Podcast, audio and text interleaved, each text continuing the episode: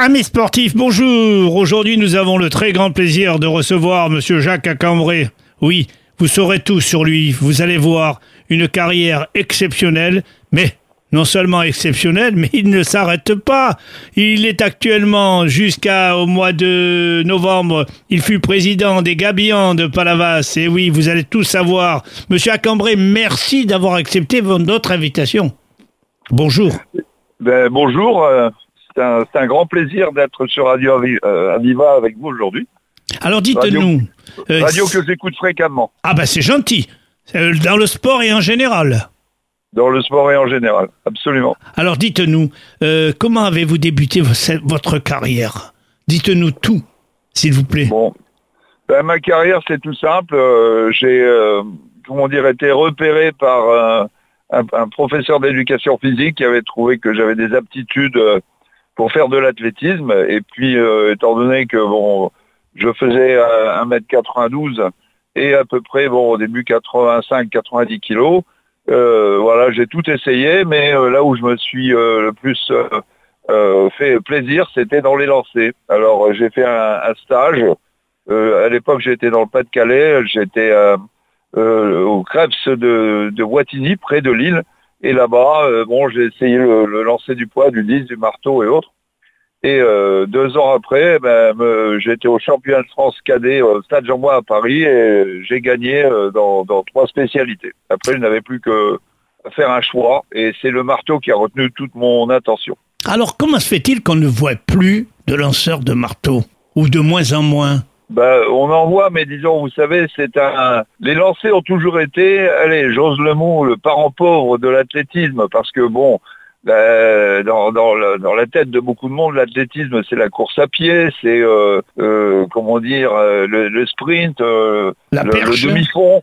La perche Et, et puis après, vous avez la perche, qui est bon, qui est très spectaculaire. Pourquoi? Parce que le tapis de perche se trouve pile poil juste au pied des tribunes, bien souvent.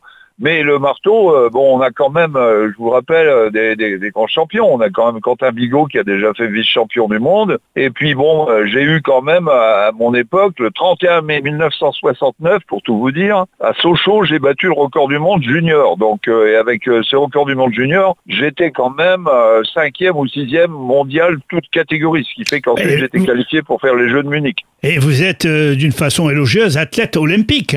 Ben oui, j'ai fait les Jeux Olympiques de Munich en 1972.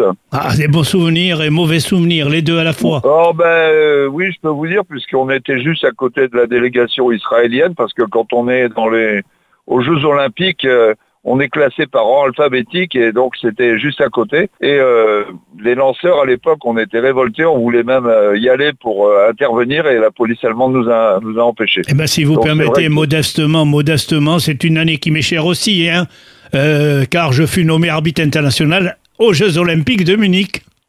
Ah bon ben voilà, on a quelque chose en commun. On a Alors, un point commun tous les deux. Alors dites-nous si vous- Munich en 72 et Montréal où j'étais finaliste en Exactement, 1976. exactement. Alors, monsieur Cambrai, pouvez-vous me dire comment en êtes-vous venu au Gabian? Est-ce que vous avez pratiqué cette discipline? Et Non, qui, est, pas- qui est le football australien, bien sûr. Oui, non, non, pas du tout. Je vais vous dire que c'est anecdotique là aussi, mais comme euh, j'ai pratiqué, euh, parce que j'étais universitaire américain, grâce à mon record du monde, elle m'a offert une bourse d'études complète dans Kent State University dans l'Ohio, où euh, euh, j'ai eu l'occasion d'être recruté pour jouer au football américain. Et en jouant au football américain, bon, j'ai eu quand même un, je suis allé à un assez haut niveau, et des années plus tard, euh, j'ai aidé à la création de la Fédération française de football américain, dont je suis devenu le président, de 1985 à 1997, trois mandats de quatre ans, et maintenant je peux vous dire qu'ils sont plus de 30 000 licenciés en France. Quelle joie, quelle joie ce développement. Oui, et le, le fait que j'ai réussi euh, cette chose-là, eh bien, une bande de jeunes, comme disait Coluche, est venue me voir en me disant, Monsieur Akanwa, pourriez-vous nous aider à développer, euh, à faire ce que vous avez fait euh, avec le football australien, ce que vous avez fait avec le football américain? Alors, je, je me suis montré curieux, qu'est-ce que c'est? Et j'ai vu que c'était en effet un sport hyper spectaculaire, euh, qui se joue en Australie 18 contre 18, mais là en France on adapte, on joue 9 contre 9 sur des terrains de, dimension du rugby. Et comme j'étais installé dans le secteur, Eh bien voilà, j'ai vu avec la municipalité euh, de Palavas, avec Monsieur Christian Jean-Jean qui en est le maire et qui est un ami, Monsieur René Lopez, le maire adjoint chargé des sports, la possibilité de démarrer une équipe. Et je les ai appelés, avec leur accord bien sûr, les Gabians, comme vous le savez en occitan, on veut dire les goélands, les Gabians de Palavas, et qui se sont très bien comportés parce que en, en, à peine un an, euh, eh bien, ils sont déjà vice-champions de France.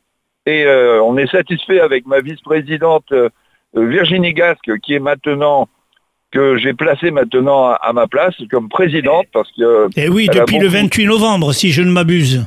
Exactement. Alors pourquoi je fais cela? Eh bien parce qu'elle a montré toutes les compétences. En plus, c'était la première à avoir cru au développement de ce sport puisqu'elle a été sponsor de l'équipe avec sa, sa société Nutri. Et puis de, par ailleurs, je suis le vice-président de la fédération.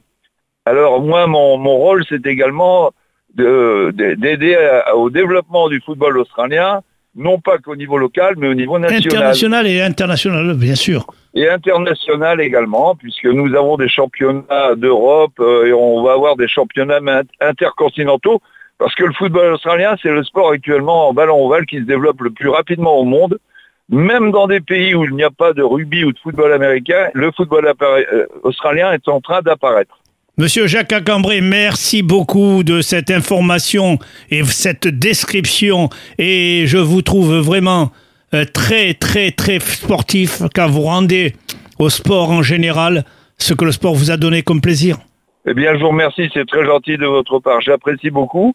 Et puis, je souhaite à souhaiter de, surtout de bonnes fêtes de fin d'année à, à tous vos auditeurs. Eh bien, également, également, bonne fête de Noël, bonne fête de jour de l'an. Et eh bien, merci beaucoup, à bientôt. À bientôt, merci encore. Au revoir.